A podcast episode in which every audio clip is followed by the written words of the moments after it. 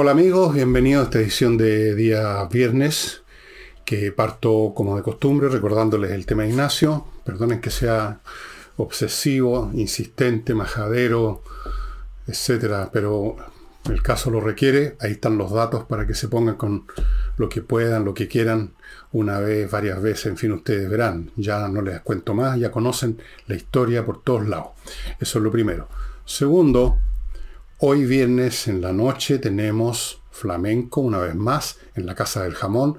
Ya saben, los que han ido y los que no han ido me han escuchado por lo menos contarles que esto está en Tenderini 171, que prácticamente al frente, cruzando Agustina, hay un estacionamiento subterráneo, que el espectáculo es fantástico y que es bueno reservar mesa lo antes posible para estar lo más cómodo que se pueda, comer, beber con los artistas casi encima de ustedes ahí para que vean y escuchen este gran espectáculo que es el flamenco. Lo van a pasar súper bien. Continúo ahora con esto, ¿no? La Unión de Amigos de los Animales,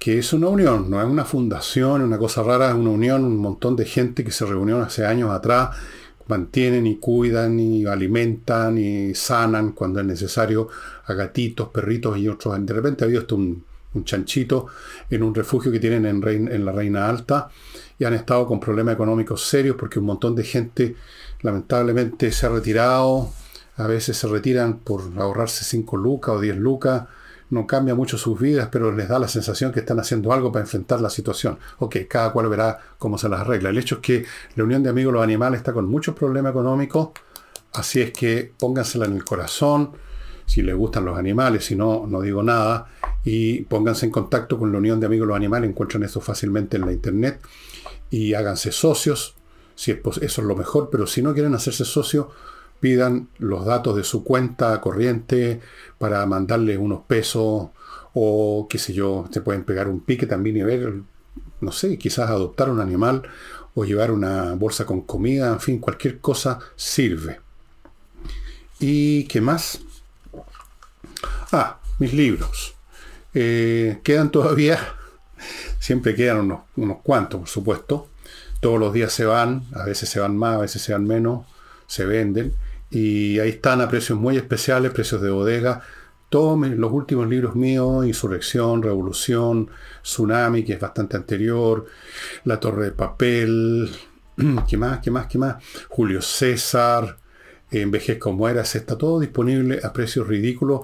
Están de a uno, los puede comprar o agrupados en distintos conjuntos de dos y de tres, todos variables en su composición para que usted vea qué prefiere. Así es que ahí tapo. elvillegas.cl slash tienda. Pronto les voy a contar del libro nuevo que viene, que va a salir en una...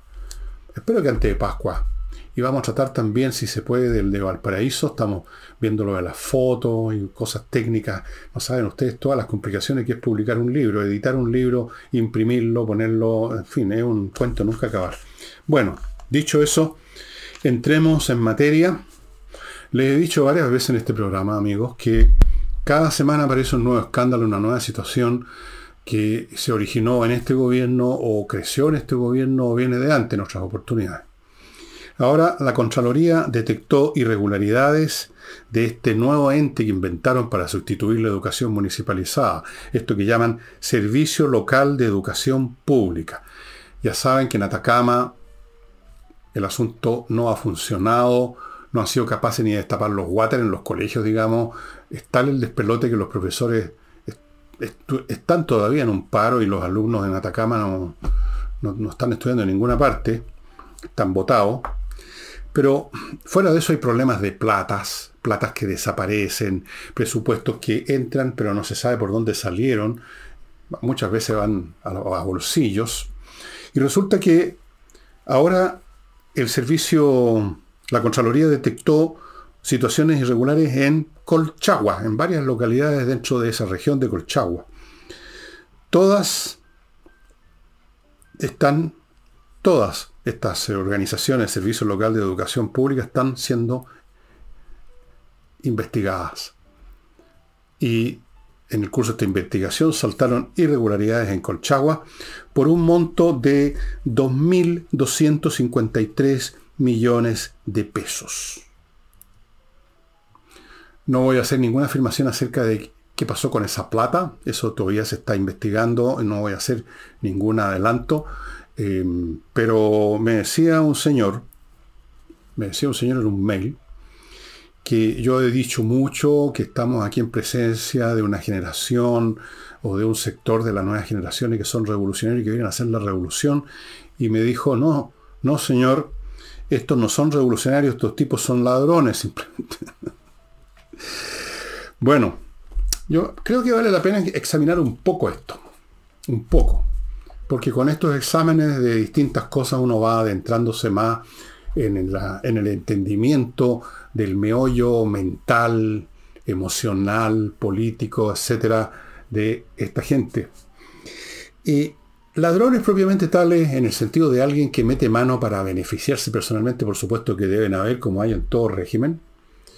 Si hay más o hay menos, parece que hay más. Parece que hay más, no necesariamente porque sean los que son, sino porque las condiciones estructurales, llamémoslas así, del Estado y las platas disponibles son mucho más abundantes que en el pasado para poner un caso extremo, hace 50 o 100 años el Estado chileno no tenía la, masa de recursos y las complejidades internas, los vericuetos administrativos que permiten meter la mano en los cajones. Entonces, en realidad, si uno es bien objetivo y justo, el proceso de situaciones irregulares, de robo literal de recursos públicos ha ido aumentando con los años. Eso es una cosa. Pero el punto es otro que yo quiero hacer que en este caso no hay un, dilema entre o son revolucionarios o son ladrones. El revolucionario quiere cambiar completamente el sistema institucional y por consiguiente no tiene el respeto de alguien que no pretende tal cosa, sino que quiere conservar las cosas como son, por el Estado y sus recursos. Para ellos el fin es la revolución, producir transformación, es la razón de ser de que le hayan transferido plata así entre gallo y medianoche a tantas fundaciones, porque esas fundaciones estaban dirigidas a ejercer en el fondo adoctrinamiento en distintos ámbitos, con distintos pretextos, con distintas entradas, digamos, al proceso de adoctrinamiento. Y para lograr eso, por supuesto, empezaron a sacar plata de dónde? Del Estado.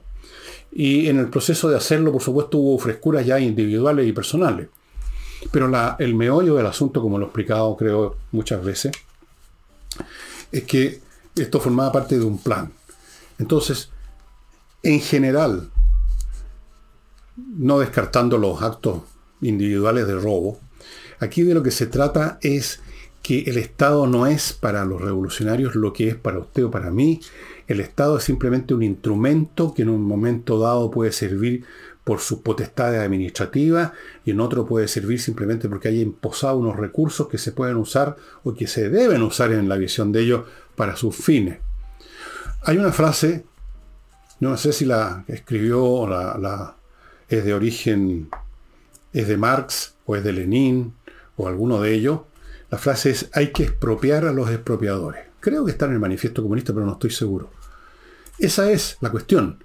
Para ellos, el actual sistema, que incluye el Estado, es un organismo hecho para que los capitalistas, los explotadores, se repleten los bolsillos a costa del pueblo, siempre la víctima. Entonces, ese Estado y esta casta capitalista burguesa son expropiadores, le expropian su excedente económico a los pobres, los convierten en pobres robándoles. O sea, lo cual supone una cosa absurda, que los pobres eran ricos antes de ser pobres, pero los expropiaron. Les quitaron sus palacetes, sus minas de oro. Entonces, expropiar a los expropiadores significa robarle al ladrón, robarle a estos tipos que expropiaron. Expropiemos a los expropiadores. Entonces, para los revolucionarios que en algún, en algún resquicio del aparato público usan dineros que son para una cosa, de acuerdo a las normas del Estado, para otra, en este caso, para fomentar de algún modo, por algún vericueto, la revolución, están expropiando los expropiadores. Visto de afuera, entonces aparecen como ladrones. Están aprovechando recursos que iban para una cosa, según la ley, según la Contraloría, según las normas del Estado, y le están usando para otra, la están desviando. Y claro, uno lo puede calificar como robo, especialmente cuando parte de ese dinero desviado va a dar a los bolsillos y ahí se queda. ni siquiera va a la causa revolucionaria. Pero hay que entender el fondo de esta cuestión. El fondo de esta cuestión es qué clase de fines políticos últimos tiene el, grupo gobernante, la izquierda en general, y es muy especial esta izquierda nueva, estas dos últimas generaciones, que se diferencian de las antiguas generaciones que yo conocí muy bien, porque estas, las actuales, son increíblemente más bárbaros, más ignorantes y más brutos que cualquier cosa que yo haya conocido el pasado. Eso lo comparten por lo demás con las nuevas generaciones en general. Porque no vivimos en tiempos de lectura y de pensamiento, sino que en tiempos de imágenes, de televisión, de pantalla, de, arrebatos emocionales, de gritadera y no de reflexión. Así es que yo le contestaría a este caballero, ni una cosa, no son ladrones propiamente tal, son revolucionarios que expropian a los expropiadores y a la pasada de repente también roban para ellos. Eso es, creo yo. Vamos a ver, volviendo al tema inicial, qué, nuevos, qué nuevas irregularidades va a encontrar la Contraloría. Desde luego que va a encontrar más irregularidades en este territorio de los servicios locales de educación pública, como lo va a encontrar allí donde se meta allí donde escarben, van a encontrar, va a saltar la pu. Eso se los puedo asegurar. Por la misma razón que estoy dando aquí. Porque allí donde llegaron, donde están llegando los camaradas, cualquiera que sea el nombre de la organización, allí donde haya recursos van a ver cómo desviarlos para fomentar su causa. Y eso visto desde afuera aparece como robo. Como robo normal, como el robo clásico. Meter la mano en un cajón y luego meterla en el bolsillo. Pero como ustedes ven, me parece a mí es más complicado que eso. Y a propósito, antes de continuar, una cuestión más o menos personal. Me decían que en, algunos Twitter está circulando de que yo he sido pagado por los empresarios para fomentar el voto a favor en el plebiscito salida el 17 de diciembre. En primer lugar, ya sabemos todos que en las plataformas digitales, incluyendo Twitter, que ahora tiene otro nombre, creo, pululan los necios y la gente mala leche que encontraron con estas, con estas plataformas digitales, digamos, una bendición. El poder ir más allá de su maledicencia que antes podían descargar en la sobremesa, en la barbería, en el cafecito o en el prostíbulo con sus amigos ahora lo pueden descargar Urbi et Orbi. Yo sé que a esa gente, que a mucha gente de los sectores progresistas, por no decir a todos quizá, les caigo pésimo, me detestan, me consideran un fascista, ultraderechista, reaccionario, eh, nostálgico de la dictadura, pinochetista, todas las cosas que ustedes conocen. Entonces, como me detestan, si hay algo que bueno en mí, que yo haga, no lo van a ver o lo van a minimizar. Si hay algo malo en mí, lo van a aumentar, lo van a multiplicar. Y si no hay ninguna de las dos cosas, van a inventar algo malo. Entonces, están diciendo que me pagan. ¿Cómo podrían saber? ¿Acaso entraron al libro contabilidad de los empresarios? ¿Acaso han visto mi cuenta corriente y ven que me, me llegan cheques de algún lado? Los únicos empresarios que me pagan son los de la publicidad empresarios en general de empresas bastante pequeñas, en general, o sea, que prácticamente todas, empresas medianas y pequeñas, que me pagan unas cantidades bastante pequeñas también. Y eso es todo mi contacto con el empresariado. Lamentablemente los empresarios no me pagan por decir esto o aquello. en una de esas tareas podría, podría tentarme. Creo que no, pero en una de esas podría tentarme. Me sentiría importante que viniera aquí una gran empresa a decirme, señor Villegas, diga tal cosa y nosotros le pagamos todo esto. Todo esto, todo esto, todo esto. No sucede. Pero no importa lo que suceda en la realidad, van a inventar este tipo de necedades repletas de mala leche porque me detestan y a la pasada quieren producir algún efecto político, supongo, a pesar de que yo políticamente no tengo ningún peso ni importancia. Pero eso quería decirles, amigos, que lamentablemente nadie me ha tentado con un soborno. Me gustaría que me tentaran, porque en una de esas caigo en la tentación y logro salir de muchos de mis problemas económicos. O no me tiento y entonces me siento feliz de ser tan fuerte espiritualmente. Pero no ha pasado. Cuando, me, cuando pase, en una de esas les cuento. Y ahora voy, a propósito de empresarios, a mi primer bloque. La primera empresa que me paga por esta publicidad y no por lo que yo digo, es seguridad y accesos, estimados amigos, que lleva a cabo una tarea fundamental hoy en día que es eh, aumentar, fortificar o fortalecer, como dicen, el control de acceso a los edificios y los condominios, que es la parte clave. Los delincuentes que logran traspasar esa barrera ya no tienen ningún problema para llevar a cabo su tarea delictiva. De forma que vale la pena ponerse en contacto con seguridad y acceso para que ellos le instalen un sistema de control con toda la tecnología más avanzada que hay sobre estas materias, como por ejemplo el QR peatonal y vehicular, los sistemas de lectura de patentes y un montón de cosas más, estimados amigos. Póngase, ya van más de 200.000 personas que están en esta, en, esto, en esta cuestión.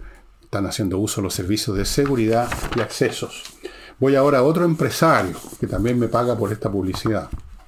Nada más, lamentablemente. Lomas de Millaray, un proyecto inmobiliario que está en la región de los lagos, la región más linda de Chile, y están ofreciendo parcelas en lo que fue antes una propiedad, un fondo, me imagino, y ustedes lo pueden ver tal como es, porque tienen un video en dentro de su sitio, lomasdemillaray.cl.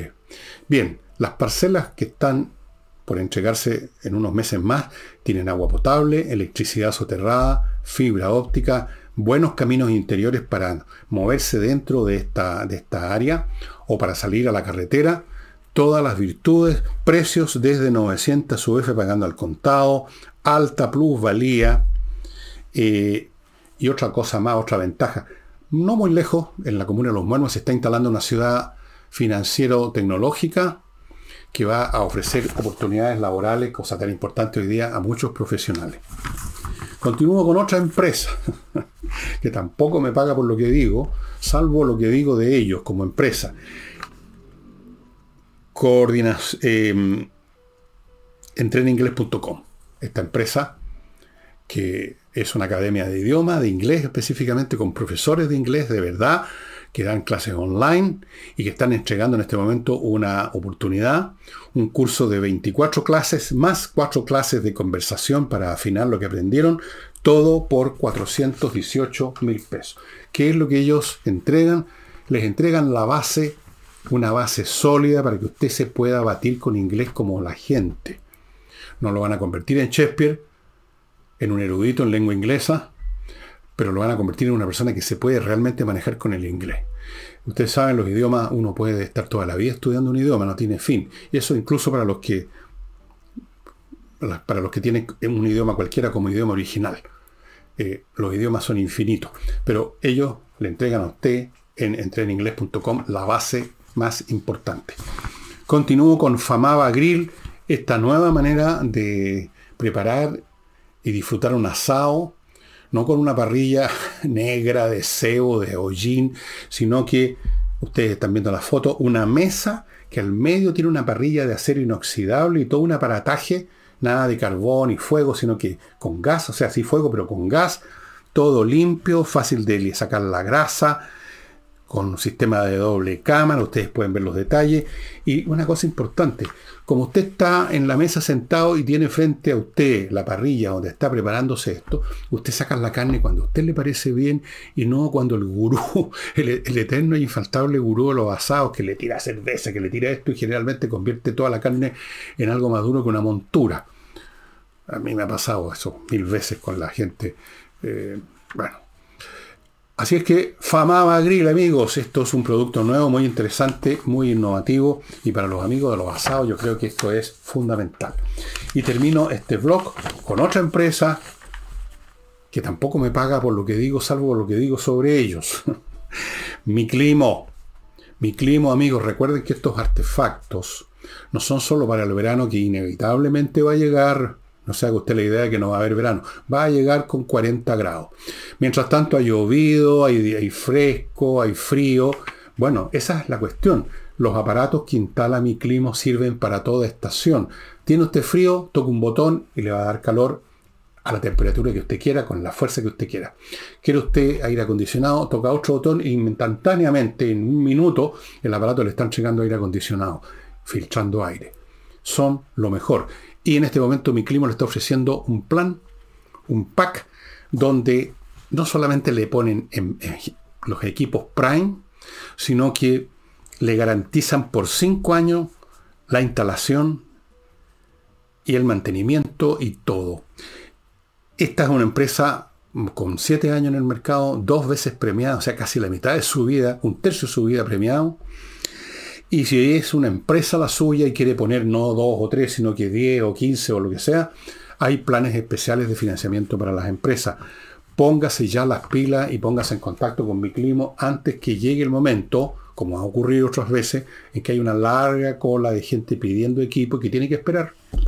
Bueno, he dicho entonces, vamos ahora a un tercer punto a propósito de la educación, que es un problema con muchos ángulos que no se va a solucionar meramente cambiando la educación municipalizada por algún otro organismo que además está pasando lo que está pasando. Encapuchados de los colegios, el Instituto Nacional y el Borgoño salieron hoy, me parece, o ayer, en algún momento, da lo mismo en esta semana, a tirar bombas. Tiraron más de 50 bombas monoto. Y fuegos artificiales, que ahora lo usan como, es la novedad del año, ¿no? Pues la usan como una especie de arma. Así como quien tira un misil, un fuego artificial. Eh, me pregunto si esto es el tipo de movilización o estallido social con que está amenazando retroexcavadora Quintana. Si estos son el prólogo, ¿ah? el preludio a la movilización, al estallido social con que el señor Quintana tan inteligente que está amenazando al país. Ahora, ¿qué hicieron los colegios? Suspendieron las clases. En vez de suspender vitaliciamente a los alumnos, porque eso ya no son alumnos, son energúmenos, suspenden las clases, o sea, joden a todos los alumnos, joden al profesorado, joden la actividad educativa, la poca que pueda haber. Y son estudiantes que salen de adentro, o sea, lo han hecho otras veces y siguen siendo alumnos. ¿Cómo explica, cómo entiende usted eso? Se explica porque tanto las autoridades centrales del gobierno central, como las autoridades municipales y como las autoridades de los mismos colegios, son una manga de cobardes y o cómplices ideológicos, si es que podemos decir que hay una ideología en las cabecitas de esos niñitos, de esta gente. En cualquier época que yo recuerde como estudiante, por muchísimo menos, o sea, por la millonésima parte estar tirando una bomba, una bomba que puede matar o dejar de... Imagínense cuando uno se quema como queda después. Por mucho menos que eso, uno era suspendido y uno era echado del colegio. En esa época, que parece, supongo que a los progresistas les parecerá una época cavernaria, porque así son de... Bueno, así tienen de invertido el mundo. En esa época los colegios tenían autoridad, los directores tenían autoridad y los alumnos eran sancionados cuando hacían cualquier estropicio mayor. Ahora, esto no son estropicios mayores, son actos criminales y luego de hacer su numerito, después que se han suspendido las clases, al otro día esos niñitos ya no están con el encapuchado, son alumnos de nuevo. Y todos saben quiénes son, pues eso no es ningún misterio. Todos saben quiénes son. Y ahí están. Eh, por eso que he dicho que la educación chilena está muerta. Entre otras cosas está muerta porque está muerta la autoridad de la disciplina en los colegios, porque los directores no se atreven. Yo me imagino que un director que se le pasara por la cabeza, bueno, a ese cabrito ya hay que no solamente llevarlo a la justicia, sino que hay que expulsarlo del colegio, debe tener miedo de que mañana, al otro día, los papás de ese individuo, que no deben ser muy diferentes a un individuo como ese, van a llegar a pegarle un balazo o las autoridades superiores lo van a echar por no comprender, por no comprender a los niños. A eso hemos llegado. Y vamos a avanzar mucho más en ese camino, digamos, de salvajismo, de brutalidad y de pérdida completa del control social, de la, de la civilización, llamemos así, porque estas cosas van progresando. Incluso en tiempos normales, hay siempre un tremendo potencial de salvajismo, de barbarie en una sociedad que es mantenido a raya por la acción de las leyes, de la fuerza, de la fuerza pública, del qué dirán, de la vigilancia de los demás, de las autoridades familiares, locales, de barrio, que están mirando cómo se conduce todo el mundo y se mantiene un cierto control social, a veces a duras penas, porque igual hay delitos y hay toda clase de barbaridades. Pero cuando se rompe esa, esa malla de contención, entonces, toda esa barbarie que estaba ahí y que involucra a mucha gente, yo diría a más del 50% de la gente de cualquier sociedad, brota como una explosión, como cuando explota, digamos, el water en su casa, cuando se ha tapado y, sale para arriba todo, lo mismo. Y estamos en el principio de eso. Estamos en el principio de eso y no sabemos en qué vamos a terminar porque este gobierno es completamente incapaz de hacer nada. ¿Cuánto tiempo está ocurriendo esto? Y ahí siguen los niñitos saliendo del colegio, o sea, estaban dentro del colegio, eran alumnos del colegio, estaban ahí y salen a hacer su número. ¿Desde cuándo? ¿Cuánto tiempo llevamos en eso? ¿Dos años?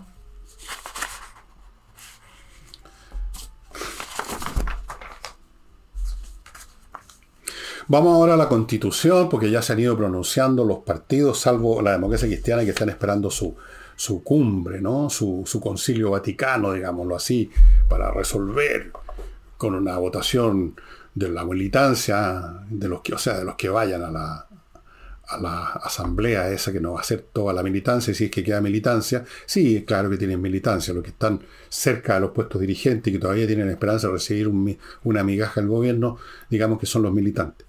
Salvo ellos, están los demás se han ido pronunciando. Se pronunció ahora el Frente Amplio, por supuesto con el rechazo, ninguna novedad. Y mm, convocaron a comandos ciudadanos. Empieza a salir ese lenguaje militar que tanto le gusta a los revolucionarios. Comandos ciudadanos para informar de los retrocesos de la propuesta que ha sido en este momento, que es la que va a salir. Bien, veamos qué dicen estos genios resplandecientes del Frente Amplio. Dijeron para partir que con decepción, pues estaban llenos de esperanza, ¿ah? con decepción vimos este segundo proceso marcado por el sectarismo. El primer proceso no, por supuesto, porque era el sectarismo de ellos. Entonces estaba perfecto, era democrático, el pueblo, etc. Marcado por el sectarismo e ignorando, y aquí viene la frase típica de las izquierdas, las expectativas ciudadanas. ¿Cuáles expectativas ciudadanas? Sí, las expectativas ciudadanas, señores de Frente Amplio, se ven en las realidades de las votaciones. Las expectativas ciudadanas, o si ustedes quieren, el talante ciudadano que está asociado con el tema de la constitución, se manifestó en el personal que fue elegido para esta segunda asamblea y por todas las votaciones, y en fin. Ese es eh, y, cuántas otras encuestas se han hecho sobre el tema de la ISAPRE, sobre el tema de los ahorros, sobre quién es dueño o no es dueño de su plata, de las cotizaciones. O sea que la expectación, las expectativas ciudadanas son conocidas y son contrarias a las que cree, o las que supone, o las que asume o se arroga el Frente Amplio. Pero ellos siempre sacan a relucir este pueblo de quita y pon, este pueblo que llevan en el bolsillo, y que equivale simplemente en términos concretos y materiales a sus seguidores, a sus militantes y a los energúmenos que movilizan. Esa es para ellos la expectativa ciudadana. Veamos algunos ejemplos que ellos dieron de por qué esta sería una, una proposición marcada por el sectarismo.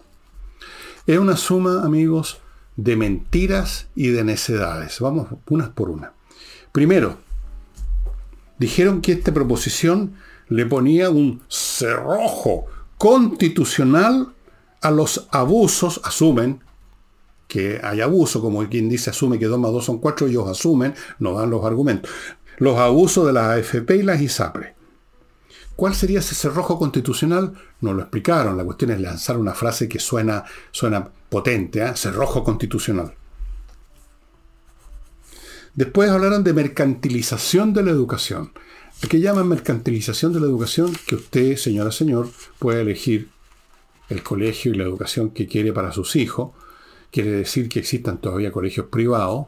Para ellos eso es mercantilización, porque para ellos cualquier cosa que no sea estatista es burguesa, es mercantilista, está el lucro de por medio, entonces es tabú, es abominación. Pero eso no es un argumento, eso es una estupidez nomás. Después dijeron que el agua será solo para unos pocos. O sea, si usted no es de la elite, dicen ellos, le van a cortar el agua potable de su casa o no lo van a dejar, eh, no sé a qué se refieren. No dieron, no especificaron en qué sentido el agua va a ser reducida a una elite nada más. No dicen nada, pero lanzan esa frase. A ver si caen los, los iba a decir los idiotas, pero digamos los incautos. Después hablaron de una privatización del mar. Esta constitución va a producir una... Esto sí que es increíble. El mar se va a privatizar. Van a llegar los, la élite otra vez, los ricachones, los explotadores, los capitalistas, y van a agarrar un pedazo de mar y se lo van a meter al bolsillo de la caja fuerte. Después, una mentira descarada, que esta constitución va a terminar con las tres causales del aborto, que es mentira, no está en ninguna parte tal cosa. Ellos interpretan una cuestión muy distinta como una prohibición de esto que es materia de ley que ya se votó y desde luego, por supuesto, los congresales, incluso los del Frente Amplio, debieran saber que permanentemente en el Congreso se pueden discutir leyes nuevas o intentos de reformar las antiguas. En eso consiste la tarea del Congreso. No, no, no se acordaron de ese pequeño detalle. Esa es una mentira. Después dijeron que esta proposición va a restringir los derechos de los trabajadores. Por supuesto no dijeron los derechos de los trabajadores, dijeron los derechos de los trabajadores y las trabajadoras, porque naturalmente ellos obedecen absolutamente este lenguaje imbécil que inventaron de que hay que ponerle a todo la, la, letra que signifique que también se está involucrando a las mujeres. Miren qué idiotez, pero en fin, son lo que son. ¿Cuáles restricciones? Ni una explicación. No la protección ambiental. ¿Cuáles explicaciones? Ninguna explicación. En fin, una sarta de mentiras y necedades impresionantes, pero nada de nuevo. Así funciona la izquierda y así ha funcionado siempre, se lo digo como viejo que soy.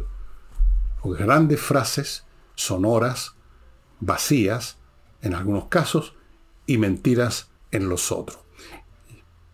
Eso es. Nada concreto. Solamente la afirmación que esta es una proposición marcada por el sectarismo. Yo creo que los últimos que pueden hablar, que tienen derecho a hablar de sectarismo, son la Frente Amplio, que llegaron con la idea sectaria y completamente idiota de que ellos venían a reformar la política, que ellos venían a echar abajo las prácticas de los viejos sinvergüenza y transaqueros, que ellos venían a renovar la galaxia, poco menos. Totalmente sectarios, pues. Y se les vio, se les escuchó en el proceso de la primera proposición, lo que hicieron, lo que decían. Se paseaban por los medios de comunicación haciendo alardes de su arrogancia y de su, y de su pedantería y de su ignorancia. Sectario, pero acusan de sectaria, porque es lo más sectario para ellos que se quiera tener libertad para educar a los hijos como uno piensa, es de lo más sectario para ellos que uno quiera ser dueño de sus fondos previsionales y administrarlos como uno le parece, les parece sectario que uno tenga posibilidades de elegir la, clase de salud que desee y no ponerse obligatoriamente en la fila FONASA, todo eso para ellos es lo más sectario que hay.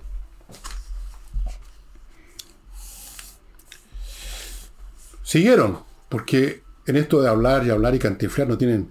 Dijeron, el texto propone privilegios para algunos. Usted se preguntará lo mismo que me pregunto yo. ¿Cuáles privilegios y quiénes son esos algunos? ¿Por qué no dicen este privilegio, este otro privilegio y este otro privilegio para esta persona, para este grupo, para este tres? Cero. Basta con decir, típico del lenguaje y la semántica izquierdista. Los privilegios, los poderosos, el pueblo que es aplastado, frases generales. La única novedad, pero que es una novedad de todo lo que dijeron, porque todo esto es, propio, digamos, de la, de la mentalidad de esta gente, es que no descartan otro proceso si es rechazado la, cosa, rechazan iniciar de inmediato un proceso para un, tercer proceso porque dijeron no están las condiciones, no durante el gobierno de O sea, le dan una tregua al país en ese caso de dos años nada más. Claro, no están las condiciones con en el gobierno de Boris, con todo lo que pasa en el gobierno de Boris todo lo que va a suceder todavía, evidentemente que no hay agua en esa piscina. Eso, eso al menos se dan cuenta. Pero no, nos están diciendo también indirectamente que después de Boric van a empezar a huevear de nuevo, digámoslo de esa manera. Por supuesto, pues si son revolucionarios, ellos están absolutamente convencidos de todo este tipo de tontería. Ellos están convencidos que tienen la fórmula de un mundo mejor. Ellos están convencidos de que nosotros somos los idiotas que no entendemos. Ellos están convencidos que hay cosas que son tan importantes que hay que hacerlas a como de lugar, si es necesario, desfondando el fisco, robando por aquí, echando abajo ciertas instituciones, creando otras, engañando a la gente, inventando nuevas y nuevos procesos. Ellos les parece que todo se justifica porque el fin justifica los medios. Así que si en este momento van a decirle que no, en caso que sea rechazado esto en el plebiscito, en ese caso van a decir no, no, no vamos a entrar. Por lo menos eso es lo que dicen ahora. Pueden cambiar de opinión después del 17 de diciembre. Es una tregua que estarían dándole al país. Podemos darle las gracias, mandarle un ramillete de flores agradecido del beneficio que nos van a dar si gana el rechazo. Permítanme amigos hablarles de otro grupo de empresas que tampoco me pagan por lo que digo, sino que me pagan por lo que digo de ellos nada más. Por Dios que son apretados, mezquinos. Eh, tu asesoría tributaria.cl, un grupo de profesionales que están en ese sitio, que se encargan de asesorar su contabilidad y su tributación, tanto de la empresa en que usted es dueño, socio, lo que sea, como la tributación de los miembros de esa empresa, los socios, los dueños, los ejecutivos, lo que sea. Ellos hacen una contabilidad completa, preparan estados financieros, el balance, la declaración, como digo, de impuestos personales y de las empresas, planificación tributaria, todo, todo en tu asesoría tributaria.cl. Estas son cosas delicadas, no se puede bromear con los impuestos, se empiezan los problemas con un pequeño error involuntario que a veces es de una chaucha y empiezan a llegarle a usted los mails y, la, y cuidadito y hay que hacer esto y tienen que entrar a tal sitio. Es una lata póngase en manos de toda asesoría tributaria. Continúo con kmmillas.cl que tampoco me paga por lo que yo digo, lamentablemente, sino que para decirles a ustedes que si tiene millas acumuladas por su vuelo y no las va a usar pronto, vaya a la dirección de ellos, kmmillas.cl, y se las van a comprar por un muy buen precio que lo han ido mejorando incluso. Así es que ya sabe, kmmillas.cl y compreoro.com que tiene un nuevo producto servicio, o como quieran llamarlo, que se llama Mi Primera Inversión. Los invito a ustedes a invertir comprando una monedita chiquitita de un gramo de oro casi puro, 99,99%, que tiene capacidad de curso legal y que usted puede adquirir por 89 lucas. Es una inversión porque esas 89 lucas el día que la venda el oro, va a haber subido, va a valer mucho más que 89 lucas, eso se lo, puedo, se lo puede asegurar cualquier economista que no sea Marcel, por supuesto que ya sabemos que dejó de ser economista, ya vamos a llegar a él. 89 lucas, amigo, es un regalo también, un bonito regalo. Si no sabe ya qué regalar, lo ha regalado todo a su señora, a su marido. Regale una, dos, tres o lo que sea, estas moneditas bonitas y que son un capitalito chiquitito Depende, bueno, cuántas monedas usted compre. Compreoro.com. Em, sigamos con los pronunciamientos de partido. Ya vimos lo del Frente Amplio. Los demócratas de la señora Rincón y del señor, eh, no me acuerdo nunca su nombre, perdón, perdón, se pronunciaron por el a favor. Y dijo la señora Rincón que no está 100% a gusto, que hay luces y sombras, pero que en fin es mejor que la actual. Y está bien. Ok, bueno, ¿a quién le puede gustar 100% ninguna cosa? ninguna novedad decir no, me, no estoy 100%. Eh, pero da lo mismo. Se declararon a favor. Ok. Vamos a ver qué hace la democracia cristiana, de la cual, que es el partido del cual surgió demócrata. Yo dice, dije ayer, o anteayer, que apuesto a que van a decir rechazo. La democracia cristiana, o sea, en este momento la democracia cristiana es la pura cabeza, los puros dirigentes. No creo que haya mucha militancia abajo. Bueno, ellos como políticos profesionales dependen de cargos, de listas de candidatos, de estar ahí. Y resulta que no tienen ninguna opción política salvo ponerse de vagón de cola miserable y patético del gobierno, porque el gobierno está ahí y todavía quedan dos años para recibir peguita y cosita y nombramiento, aunque sea cagoncito, algo. Y tener una, una digamos, un, ¿cómo llamarlo? Una dirección, un, un referente para evaluar el mundo. Porque todos los otros caminos se les cerraron, se los cerraron ellos mismos. En algún momento, igual que el PPD, ellos tuvieron la oportunidad, pero no la tomaron, o no podían tomarla, o como ustedes quieran. El hecho es que no pueden ser un partido de centro porque ya no hay centro en Chile, no pueden ni querrían ser un partido que sea cercano a la, a la oposición porque es la derecha. Entonces, ¿qué les queda? ¿Qué les queda? Si no, alinearse con los comunistas, los socialistas, los cabritos medio lesos del Frente Amplio, ahí, ahí no les queda otra. Así que, para mí es, como en esa novela, un crimen anunciado, este, una votación anunciada. Lo veo muy difícil que voten otra cosa.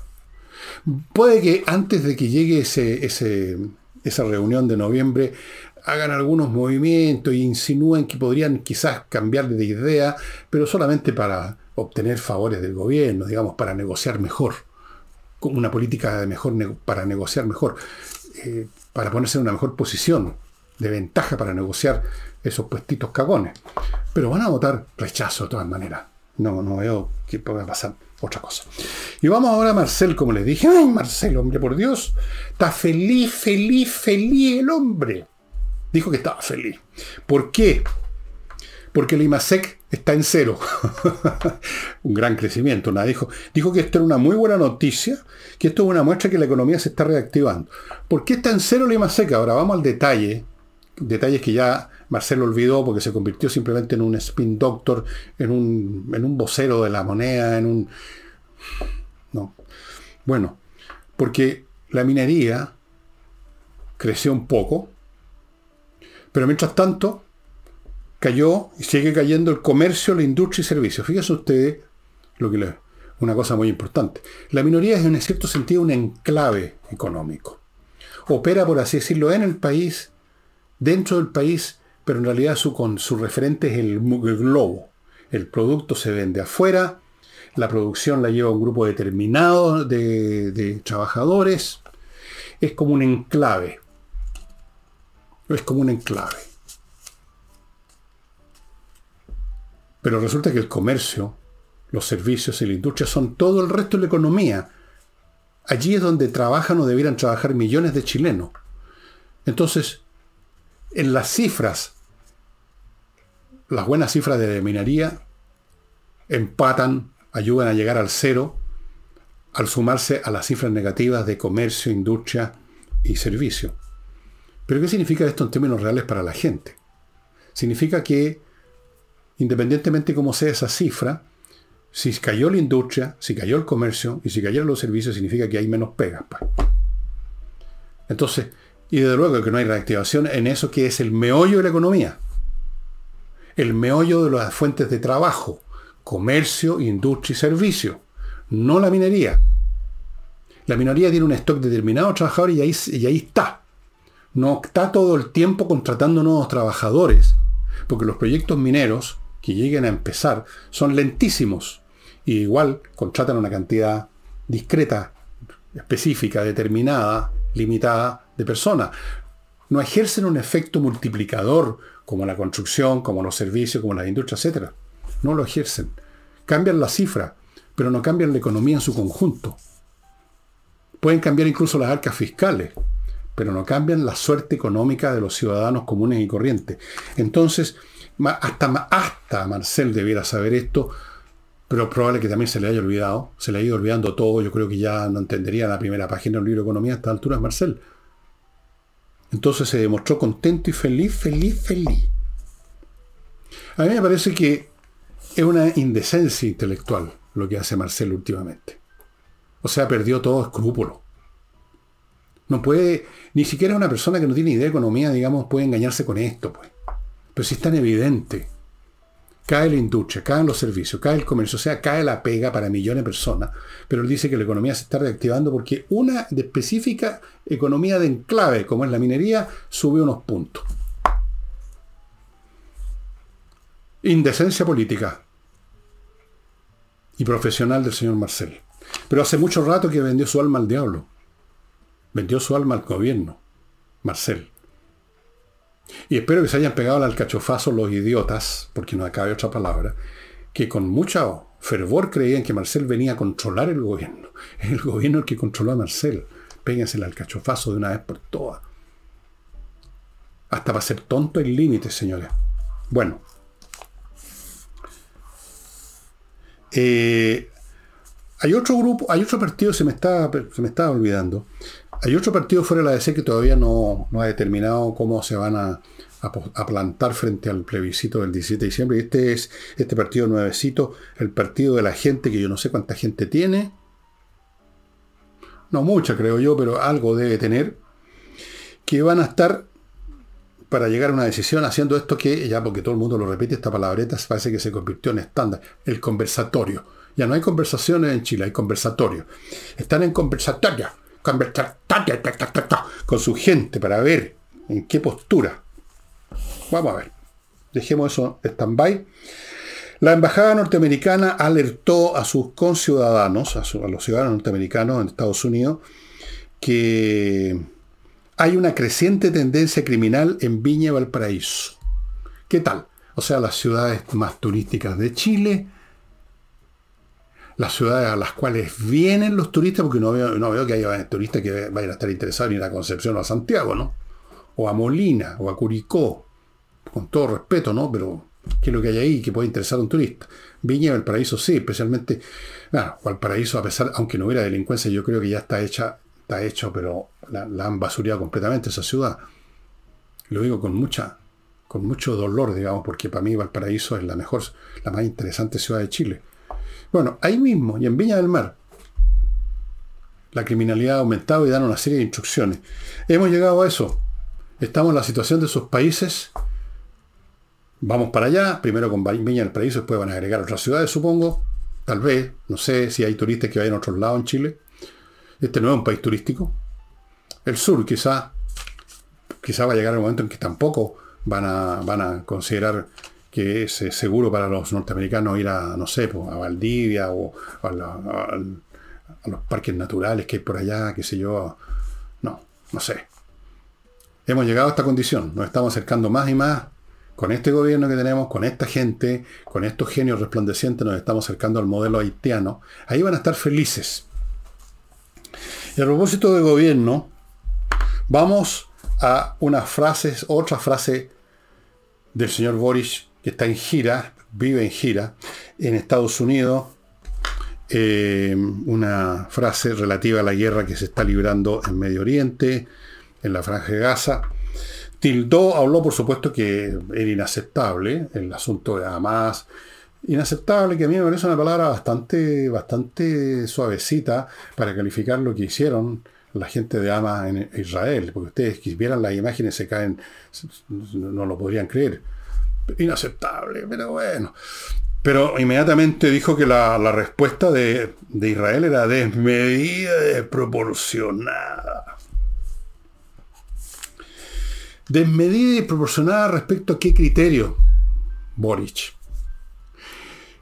Primera pregunta. Segundo, ¿cuál hubiera debido ser la opción entonces, ya que usted sabe tanto, usted es tan inteligente y puede calificar la acción militar de Israel como desmedida y desproporcionada? ¿Cuál era la opción? Piense un poquito, a ver, en términos militares, a ver si le da el cráneo. ¿Qué tenía que haber hecho Israel para que usted no, no dijera que era desmedida y desproporcionada?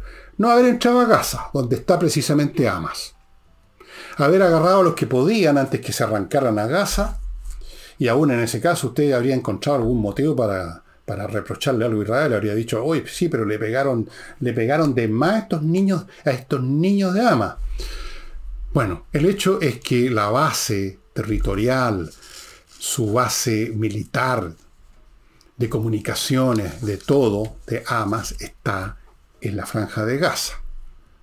Si no entra si no toman acción de ninguna clase y quedan intactos los centros de comando, los centros de comunicaciones, los depósitos de armamento y municiones, y toda la, la lo, que, lo que montaron, una verdadera ciudad subterránea, más lo que montaron arriba en la ciudad propiamente tal, si no se hace nada, Hamas queda básicamente intacto, salvo menos los que hayan alcanzado, los que hubieran alcanzado a agarrar o matar los soldados israelitas en el propio Israel.